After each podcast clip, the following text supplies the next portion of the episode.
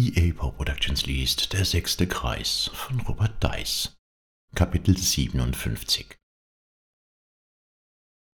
Als würde Quinn aus einem bösen Traum erwachen, erreichte er das Lager. Dass ihm Amisar zufrieden, fast schon beeindruckt auf die Schulter klopfte, fühlte sich merkwürdig an. Noch nie hatte er einem seiner Meister mit einem Zauber so imponieren können. Nicht einmal Martin hatte ihn je überschwänglich für seine Leistung gelobt. Alles, was Quinn bisher erreicht hatte, wurde als selbstverständlich erachtet. Er verspürte ein Gefühl von Stolz in sich aufkeimen, das ihm doch irgendwie unangemessen erschien. Aber warum eigentlich? Warum wurde von ihm verlangt, immer bescheiden sein zu müssen? Durfte er sich nicht einfach über einen auf Anhieb geglückten Zauber freuen? Nur einmal hatte er sich überhaupt getraut zu zeigen, was er konnte, und dieses eine Mal bei den Eismenschen war gehörig nach hinten losgegangen. Wenn er nur daran dachte, wie er sich im eisigen Grab zu Narren gemacht hatte, wurden seine Ohren heiß. Aber nicht mit ihm. Quinn würde sich nicht länger herumschubsen lassen. In Gedanken versunken stieß er mit einem Ork zusammen, der ihn hämisch grinsend zur Seite schob wie ein kleines Kind, das man nicht ernst zu nehmen brauchte. Hass flammte in Quinn auf, ließ seine Adern und seine Neurone schwarz pulsieren. Mit tiefschwarzen Augen beschwor Quinn den Schwebezauber. Statt den Ork nur umzustoßen, schleuderte er ihn über ein Zelt hinweg, wo er krachend in einer Feuerstelle landete. Funken stoben in die Luft, als der Ork sich brüllend aus den Flammen rollte und auf sein angesenktes Lederwams einschlug. Entsetzt riss Quinn die Augen auf. Was hat er getan? Er konnte doch nicht einfach einen Ork in einem Lager von Orks angreifen. Das war nicht nur töricht, sondern lebensmüde. Ängstlich schaute Quinn sich um. Von überall her waren Orks aus ihren Zelten gekommen oder hatten ihre Arbeit unterbrochen, um das Geschehen zu beobachten. Die Spannung war schier unerträglich. Dadurch brach ein lauter Schrei die Stille. Quinn machte sich für einen Angriff bereit, ließ seine Deckung aber ebenso schnell wieder sinken. Das halbe Lager hatte angefangen zu lachen und zu brüllen, auf Quinn zu zeigen und ihre Fäuste in Respekt und Ehrfurcht gen Himmel zu recken. Sie bejubelten ihn doch ernsthaft für seinen Angriff auf einen der ihren. Quinn verstand überhaupt nichts mehr. Ein breites Grinsen stahl sich auf sein Gesicht. Es fühlte sich gut an. Es fühlte sich verdammt gut an. Sein besiegter Gegner kam mit löchrigem Wams auf ihn zugestapft und baute sich in voller Größe vor ihm auf. Er klopfte Quinn anerkennend auf die Schulter, dass er unter der Wucht fast einknickte, und brach ebenfalls in schallendes Gelächter aus. Voller Stolz wurde Quinn bewusst, dass er sich gerade den Respekt der Orks verdient hatte. Nicht nur ihren Respekt, auch ihre Bewunderung und ihre Ehrfurcht. Nie hätte er für möglich gehalten, dass das gefährlichste Volk in ganz Gorkat das erste und einzige sein würde, das ihn wirklich respektierte, wie er war und seine Macht anerkannte, ja gar fürchtete. Quinn fühlte sich wie benebelt. Endlich einmal hatte er nicht klein beigegeben, sondern gezeigt, wer er wirklich war.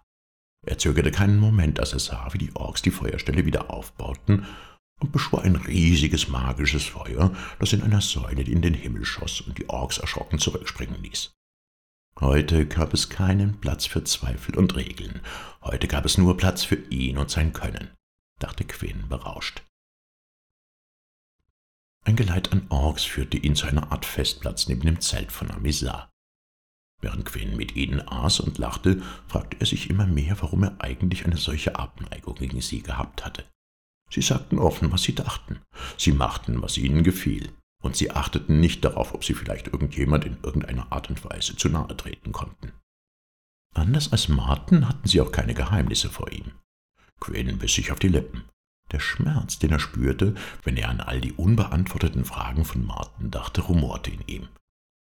Trinken, sagte Akonus Shark, der Ork neben Quinn grinsend. Quinn nahm misstrauisch einen Büffelschädel von ihm entgegen, um daran zu riechen. Angewidert zog er den Kopf zurück. Der starke Geruch nach Alkohol und Eisen verhieß nichts Gutes. Du Freund? fragte Amisar argwöhnisch. Quinn nickte. Du trinken. Die versammelten Orks stimmten in seine Forderung mit ein, die Amisar im Takt seines Stockschlages wiederholte. Es half nichts, dachte Quinn. Er musste trinken. Er holte einmal tief Luft, setzte den Schädel an die Lippen und kippte das dickflüssige Gesöff in einem Zug herunter. Die Orks brüllten und johlten, als Quinn den Schädel wegschleuderte und aus voller Kehle schrie. Sein Hals brannte wie Feuer, sein Gesicht war blutverschmiert und seine Augen leuchteten schwarz. Die eisige Schlange in ihm setzte sich wieder in Bewegung, ließ seinen ganzen Kopf pulsieren. Er war der größte Magier in ganz Gorka. Er war der einzige Magier, der alle sechs Kreise in sich vereinen würde, dem niemand das Wasser reichen konnte. Es war der Magier, der sie alle befreien würde. Die Umgebung verschwamm vor Quinns Augen. Alles flog wild durcheinander. Schreiende Mäuler und trommelnde Fäuste wurden unscharf und wieder scharf. Wie im Rausch wandte und drehte er sich, zuckte und brüllte er. Alle Geräusche wurden immer lauter und lauter. Ein Teil von Quinn wollte, dass es aufhörte, ein anderer, von den Geräuschen betört, verlangte nach mehr. Ein Kampf tobte in ihm, entleerte ihn all seiner Kraft, bis eine Woge der Dunkelheit ihn in eine Welt voll Albträume riss.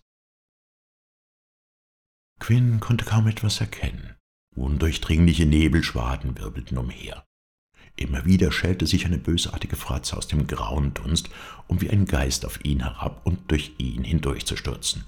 Er zuckte unter der eisigen Kälte zusammen, die ihn dabei erfasste.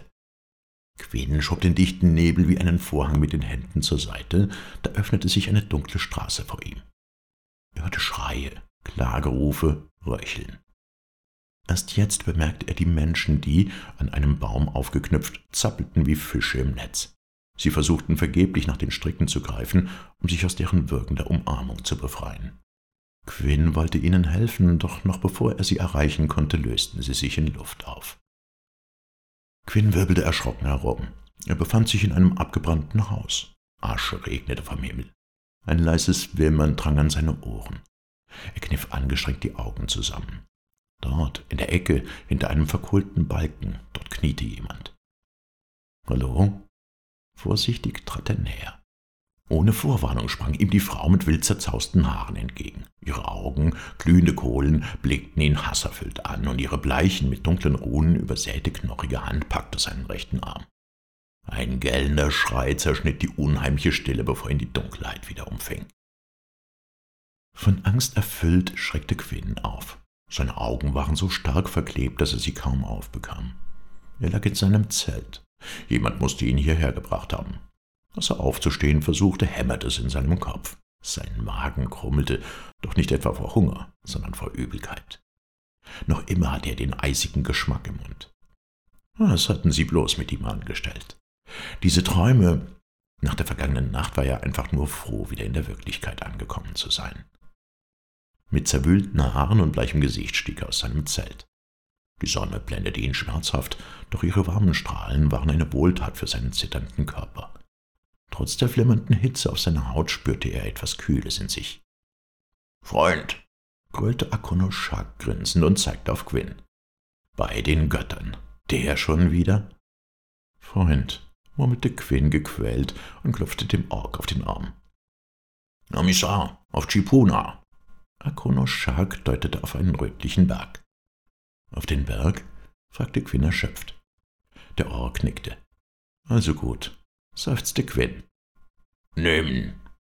Akono Shark drückte ihm einen Lederschlauch und einen Proviantbeutel in die Hand. Bloß das nicht, dachte Quinn gequält. Doch wenn es auch abgestanden roch, schien es sich bei der Flüssigkeit im Schlauch wenigstens um Wasser zu handeln. Er bedankte sich bei dem Ork und machte sich in Richtung Shipuna auf. Bei der stehenden Gluthitze und seinen Kopfschmerzen war schon der ebene Weg eine echte Herausforderung gewesen. Doch als die Sonne ihren Gipfel erreichte, wurde es unerträglich. Quinn hatte kaum noch etwas von dem modrigen Wasser übrig und sein Magen knurrte mittlerweile bedenklich laut.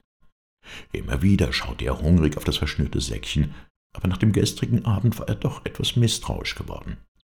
Irgendwann wurden seine Bauchkrämpfe allerdings so stark, dass er nicht mehr umhinkam, sich dem Inhalt des Säckchens zu stellen.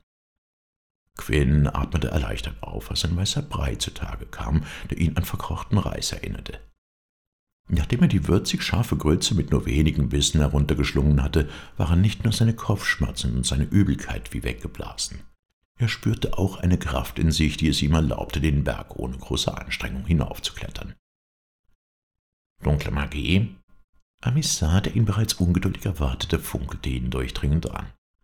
Voll grimmiger Überzeugung nickte Quinn ihm zu. Amissar zeigte auf Quinns Körper. Mana. Ja, in uns fließt Mana, erwiderte er ungeduldig, als ob er das nicht schon längst wüsste. Was sollte das hier? Schwarz, brüllte der Schamane aufgebracht. Quinn runzelte die Stirn. Mit den Fingern deutete Amissar eine Schlange an, die sich durch seinen Körper wand. Mana, wiederholte er, als würde er mit einem Bauerntölpel sprechen. Zorn flammte in Quinn auf. Seine Knöchel in den geballten Fäusten knackten. So redete niemand mehr mit ihm. Er würde diesem Wicht zeigen, wer der wahre Meister war. Einer Schlange gleich breitete sich frostige Kälte in seinem Körper aus. Quinn schluckte schwer. Die Kälte in mir, das ist schwarzes Mana, murmelte er mehr zu sich denn zu Amissa. Der Meister grinste ihn wissend an. Quinn wurde übel.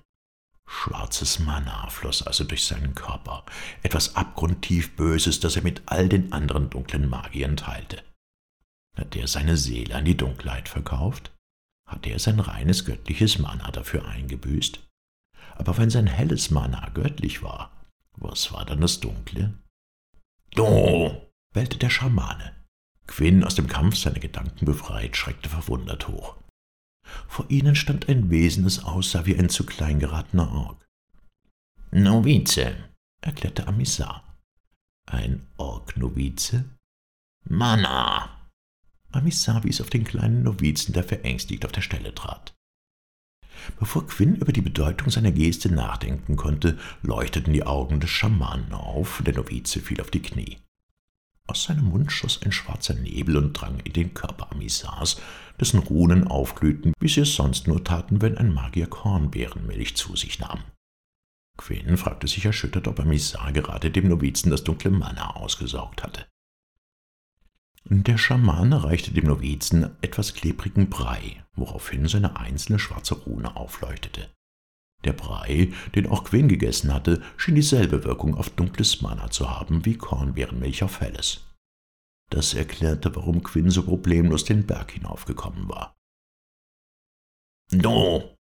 befahl Amisa Quinn, der heftig den Kopf schüttelte. Er konnte diesem kleinen Wesen doch nicht das Mana aussaugen. Du! brüllte er ihn an. Quinn schüttelte wieder den Kopf. Nein, entgegnete er bestimmt. Amissar sprach in fremder Zunge zu dem Novizen, auf dessen Gesicht sich ein gehässiges Grinsen ausbreitete. Aus dem Nichts heraus beschwor der Novize ein schwarzes Netz, mit dem er Quinn gefangen nahm und das wie klebriges Feuer auf der Haut brannte. Schreiend riss Quinn das Netz von sich. Dicke Brandblasen schwollen rot auf seinen Händen an, bevor sie dampfend zerplatzten. Und das Mitleid, das Quinn zurückgehalten hatte, den Novizen anzugreifen, war loderndem Hass gewichen. Er wollte diesen Dreckskerl leiden sehen. Er wollte ihm nicht nur seinen Manna aussaugen, er wollte seine Seele verschlingen. Quinns schwarzes Manna gewann die Oberhand. Sein Blick verdüsterte sich.